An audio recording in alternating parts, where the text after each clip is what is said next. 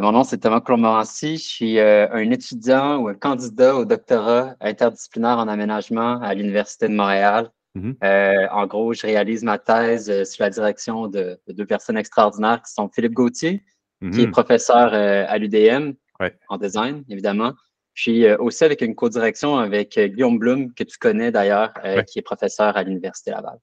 Et vous êtes le co- les co-auteurs d'un, comment tu appelles ça? Euh, C'est pas un compendium, mais euh, un, un rassemblement. Un acte de colloque.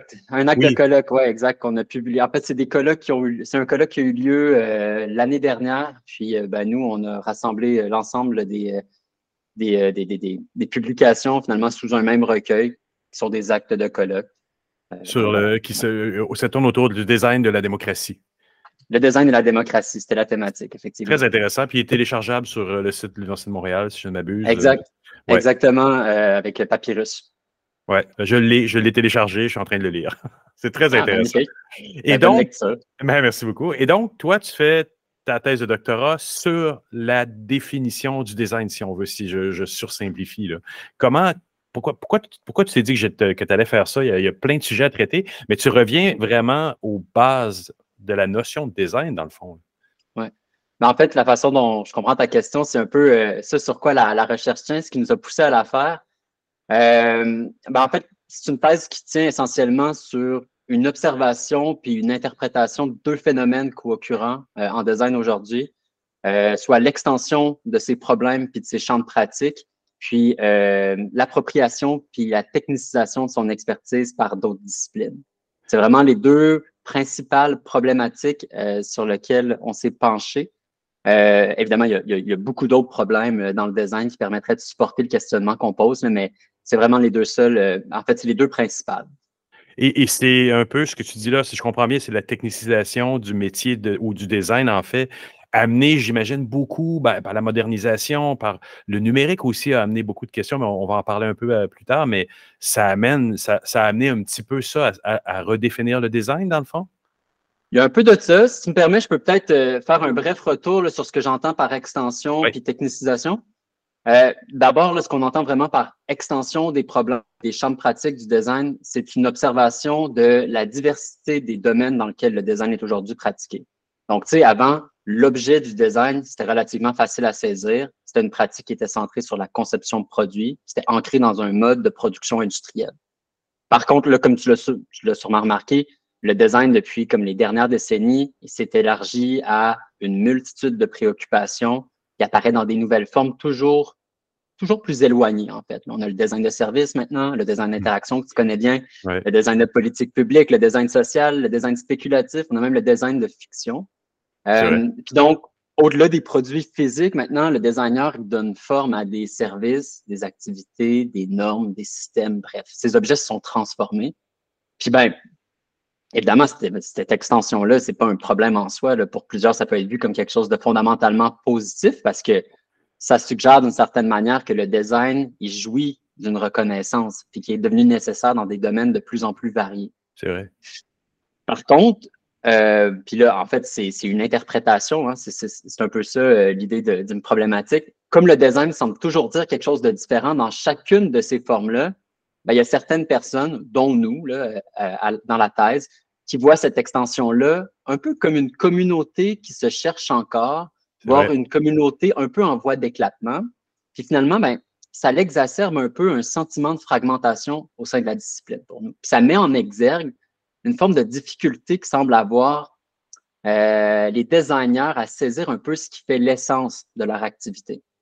Puis c'est intéressant quand même comme problème. Ça a même des répercussions sur le plan pratique. Euh, il y en a qui vont parler de pluralisme professionnel. Euh, donc, ce qu'on entend par pluralisme professionnel, c'est l'ensemble des conceptions concurrentielles d'un rôle, d'un même rôle professionnel, des valeurs centrales à une profession, puis des connaissances, puis des euh, compétences pertinentes pour cette même profession-là. Euh, puis ben, elle aurait des répercussions finalement dans la façon dont les designers ils font l'expérience du design, c'est-à-dire la façon dont ils parviennent à, à comprendre la nature des problèmes du design, euh, aborder la façon dont ils font le design, c'est littéralement leur agir, mais surtout la façon dont ça façonne leur identité en tant que designer. Donc ça, c'est comme le premier phénomène, l'extension. Euh, le deuxième dont tu as parlé tantôt, qui s'ancre, euh, dont tu tu recenses un ancrage un peu dans le milieu du digital. nous, en fait, qu'on entend là, par technicisation puis appropriation de l'activité du design, ici, on fait vraiment référence au nombre croissant de disciplines qui ne sont pas nécessairement liées au design de prime abord, mais qui vont, qui vont revendiquer une expertise en design, comme euh, la, euh, la, gestion, hein, la gestion, la santé publique, puis ben, plus récemment, il y a aussi le développement communautaire. Puis c'est une expertise euh, qu'ils vont nommer le design thinking.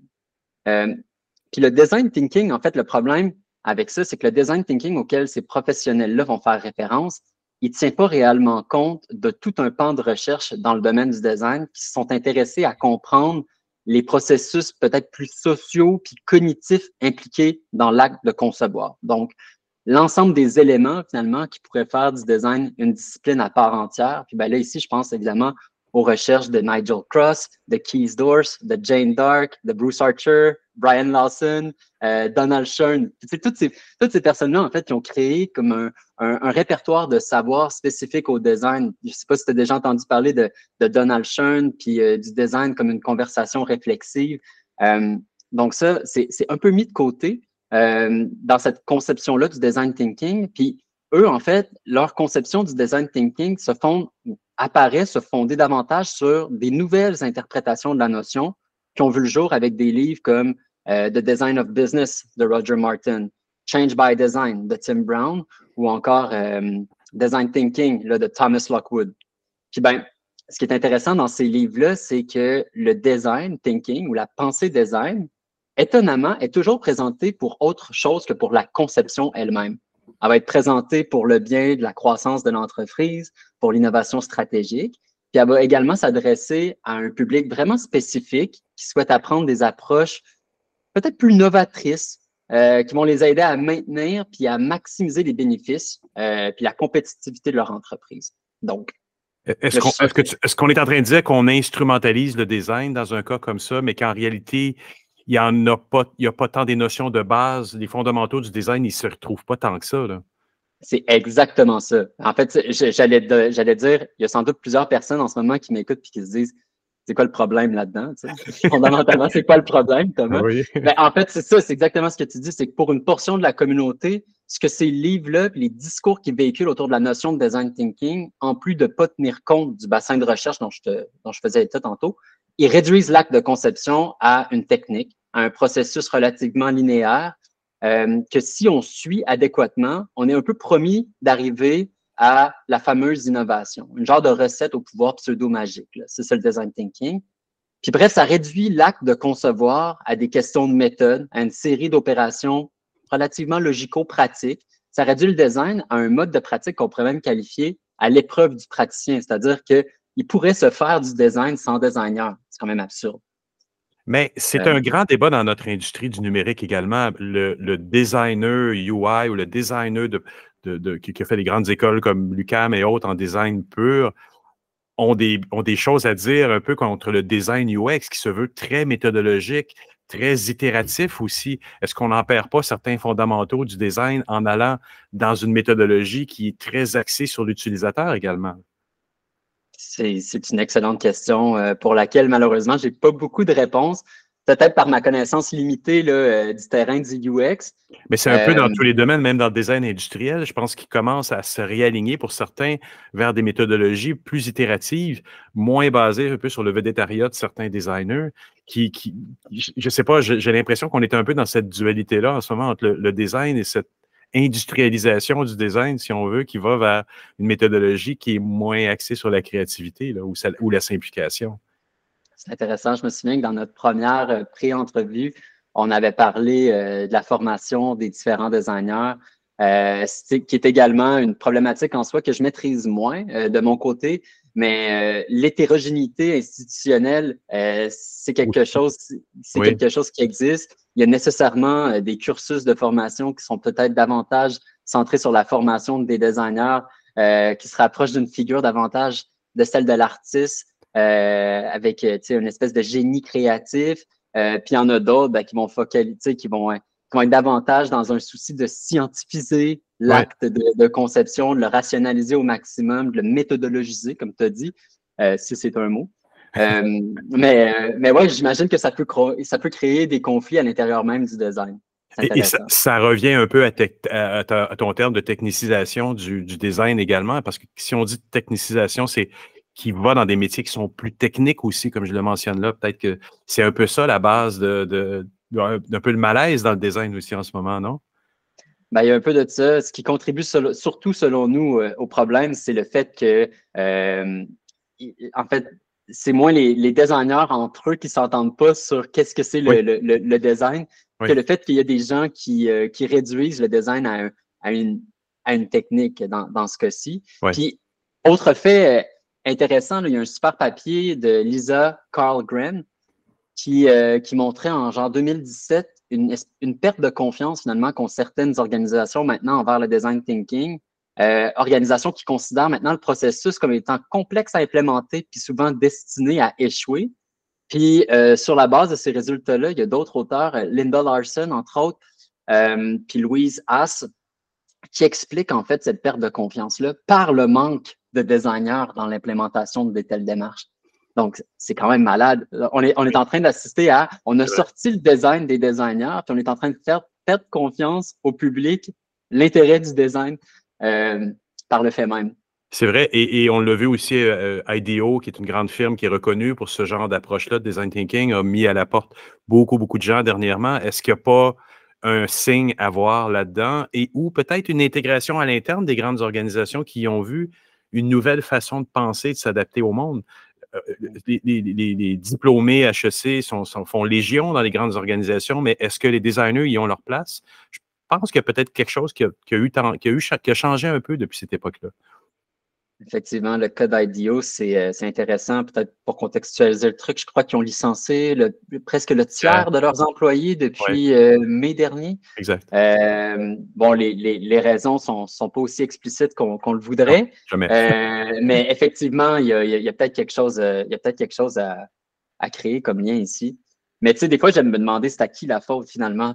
Est-ce qu'on doit un peu s'insurger contre les disciplines qui s'approprient notre pratique puis qui en font un usage particulier, ou est-ce qu'en design, euh, on ne doit pas plutôt se questionner sur les raisons pour lesquelles cette appropriation-là a lieu d'abord et avant tout. Pourquoi on ne dispose pas d'un rationnel qui nous permet de revendiquer la propriété d'une de nos notions les plus fondamentales, c'est-à-dire le design? Oui, et, et peut-être que ces nouvelles disciplines devraient se questionner à revenir aux fondamentales du mot qu'ils ont mis dans leur titre, que ce soit design urbain ou design thinking. Ils ont peut-être des notions de base à aller rechercher Peut-être que ton, votre PhD, votre papier de doctorat va les aider à revenir vers ces fondamentaux-là qui sont essentiels parce que je pense qu'il y a du bon pour une grande organisation à dire on n'a pas tellement été bien servi par des gens qui pensent purement administration. Maintenant, on aimerait avoir des gens qui pensent autrement. Mais c'est quoi ce autrement-là? C'est ce que tu es en train c'est ce que vous êtes en train de définir dans, le, dans, le, dans la thèse de doctorat. Là. Tout à fait, tout à fait. Ben, on essaie de saisir un peu ce qui fait euh, l'essence du design aujourd'hui, de recenser ses, principales caractéristiques. Euh, peut-être qu'on pourra rentrer davantage euh, dans les détails de, cette caractérisation-là du design éventuellement. mais oui, oui, la question se pose. Puis je veux dire, encore aujourd'hui, on, même à l'intérieur de la discipline, il n'y en a pas de consensus sur ce qu'est le design, sur ce que veut dire le design. donc ça, c'est extrêmement préoccupant. Ça, ça nuit à l'établissement de ce qu'on pourrait appeler quelque chose comme une, matrice disciplinaire ou une forme paradigmatique avec Thomas Kuhn. Euh, mais donc, c'est ça. Si on essaie de revenir sur les problèmes, nous, on trouve que c'est intéressant, mais aussi inquiétant pour le design, notamment parce que le premier, l'extension des domaines du design, ça représente un risque pour la cohérence et l'unité de la discipline. Donc, c'est vraiment une dynamique interne qui euh, qu'on trouve euh, intéressante. La mhm. deuxième, qui est une dynamique plus externe, mais elle, a contribué à façonner une représentation du design où finalement le design n'est rien de plus qu'un répertoire de techniques qui peuvent être mis au service d'à peu près n'importe quoi, et non une discipline en soi. Puis nous, c'est ben, pour ces raisons-là, en fait, qu'on a jugé nécessaire de conduire l'enquête qu'on a conduit, euh, une qui permet un peu d'examiner les marqueurs à même de rendre compte de l'essence de la pratique, puis, d'une certaine manière, permettre à sa communauté d'assurer son intégrité continue. Et, ça a été quoi votre méthodologie, justement, pour quand tu dis on, est allé enquêter sur le terrain, on est allé rencontrer des gens, faire des entrevues? quelle méthodologie vous avez adoptée? Parce que euh, tout dépend évidemment des gens que vous allez interviewer pour le faire. Et, là, ça peut biaiser vos résultats ou pas, dépendamment de ce que vous vous donnez comme limitation. Quels ont été finalement les personas que vous avez interviewés?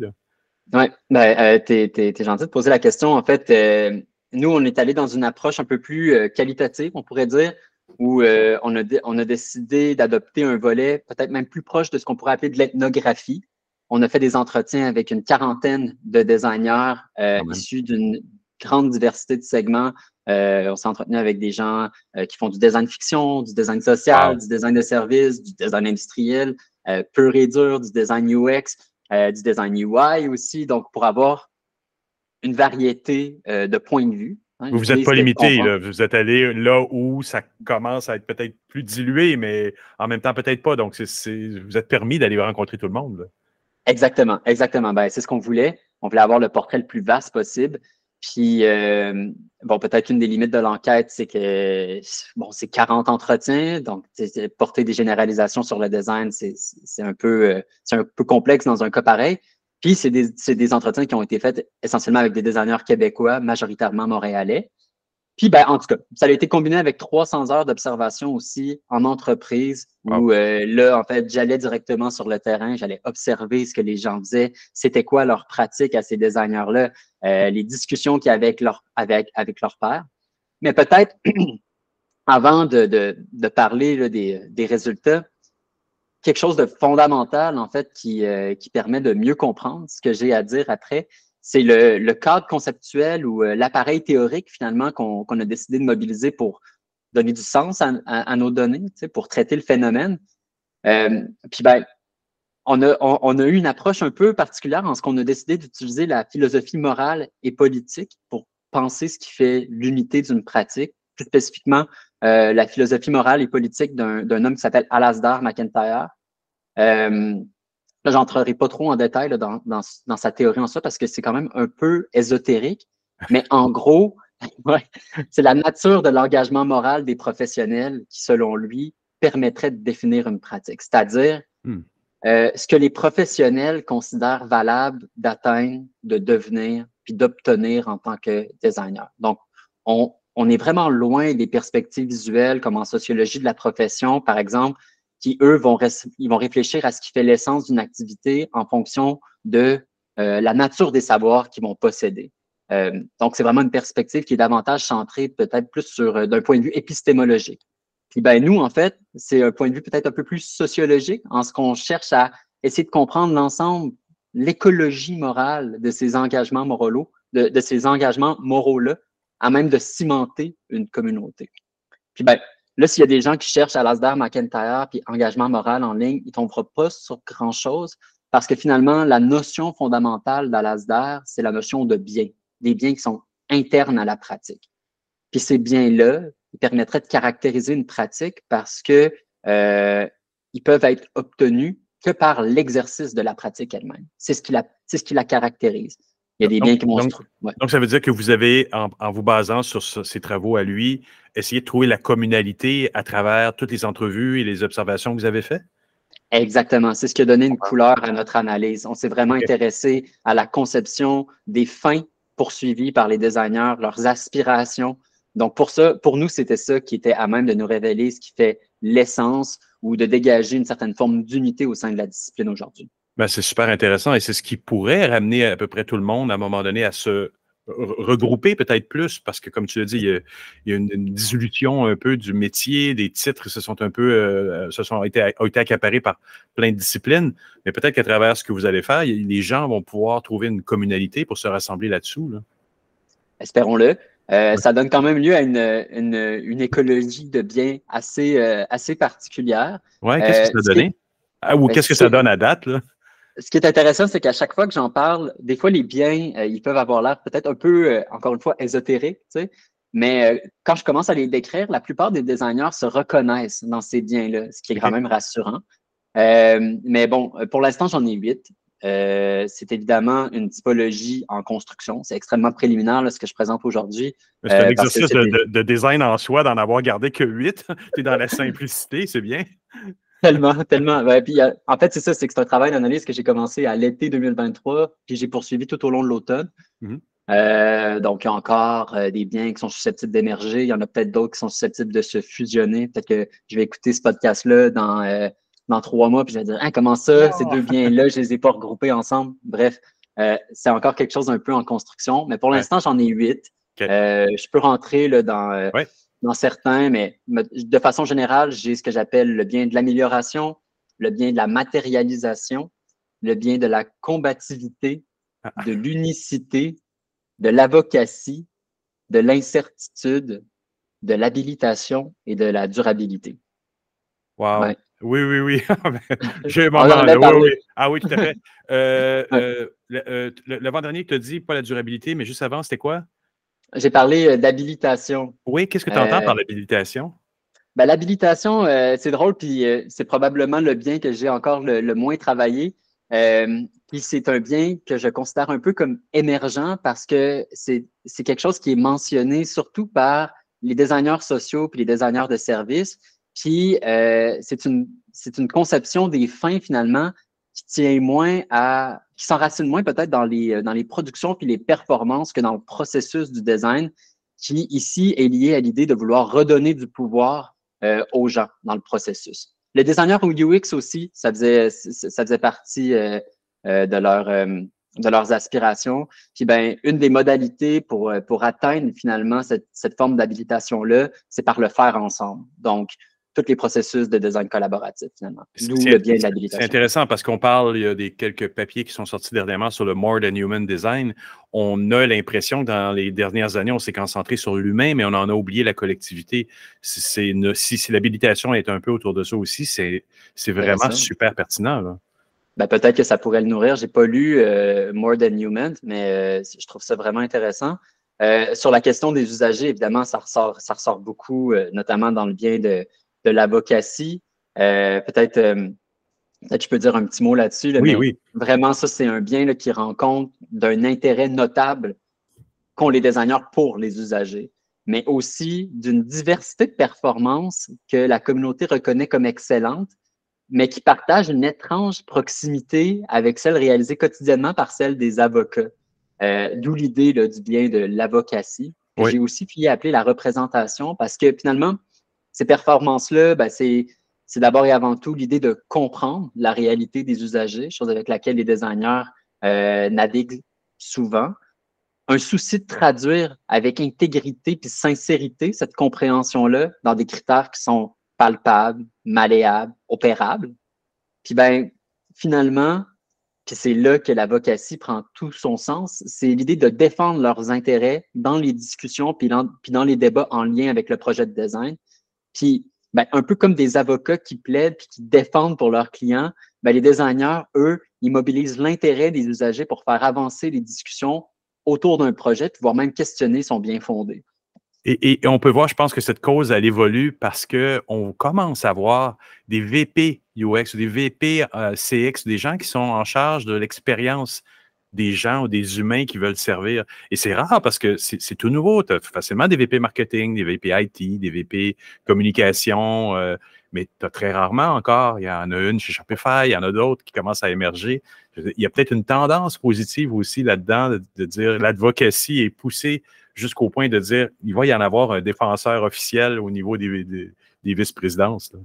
Ben, espérons-le. En tout cas, les designers, ils conçoivent vraiment leur rôle puis leur responsabilité professionnelle euh, autour de cette notion-là d'usager. Vraiment, là, dans ce que j'appelais un intérêt pour les usagers, il y en a plusieurs qui disaient ben, ce qui nous différencie du marketing, ce qui nous différencie de l'ingénierie, finalement, c'est cette notion-là d'usager, c'est cette proximité qu'on a là, cette capacité à avoir de l'empathie pour eux.